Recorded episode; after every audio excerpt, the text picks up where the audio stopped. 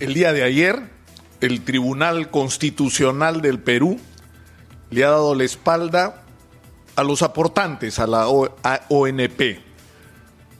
Le ha dado la espalda a millones de peruanos que tenían en la posibilidad del acceso a estos fondos su única esperanza de sobrevivir en lo que es no solamente una pandemia inédita, sino que además es la peor crisis económica de la historia del Perú. Exitosa. El día de ayer, los señores y señora miembro del Tribunal Constitucional han traicionado el espíritu que supuestamente inspira la constitución vigente, que es la defensa de la dignidad de las personas, porque de eso se trataba la discusión del día de ayer.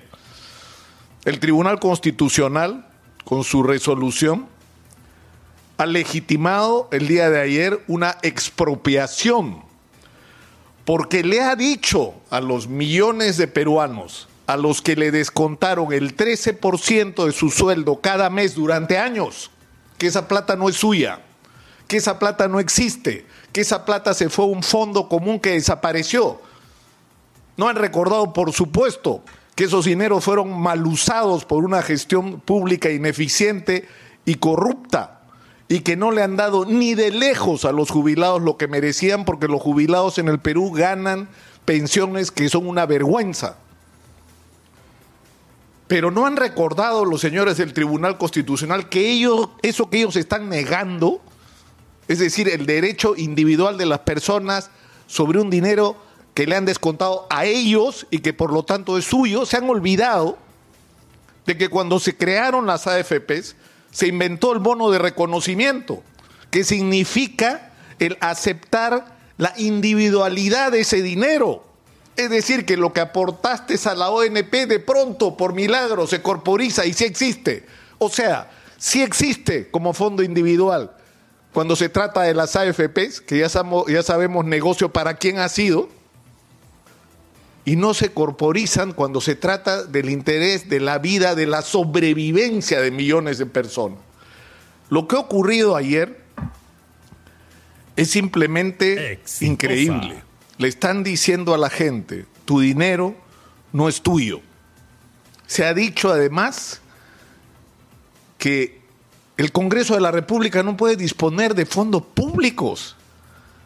¿Y, y de cuándo acá el dinero que sale del descuento del 13% de tus fondos para que tengas la esperanza de una jubilación es fondo público. Es el dinero de la gente. Es una cosa que simplemente...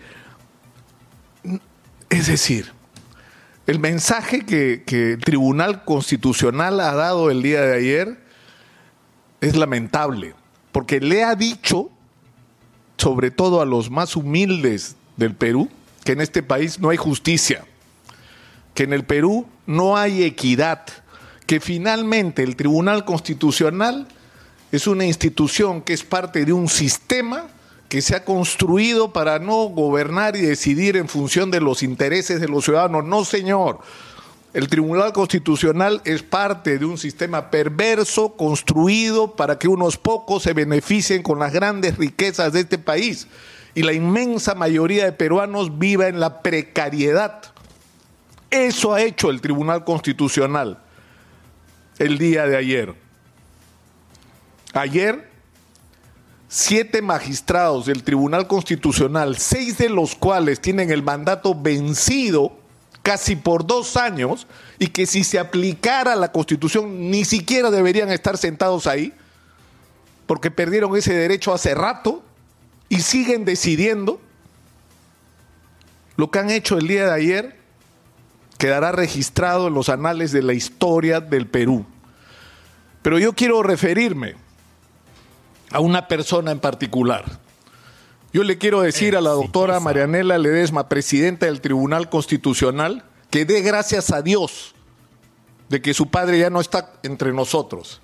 Porque ese hombre que dedicó su vida entera a luchar por los humildes, por los pobres, por los derechos de la gente, no estaría orgulloso, doctora Ledesma, de lo que hizo usted el día de ayer, porque lo que hicieron ayer los siete miembros del Tribunal Constitucional fue unánimemente vergonzoso. Punto.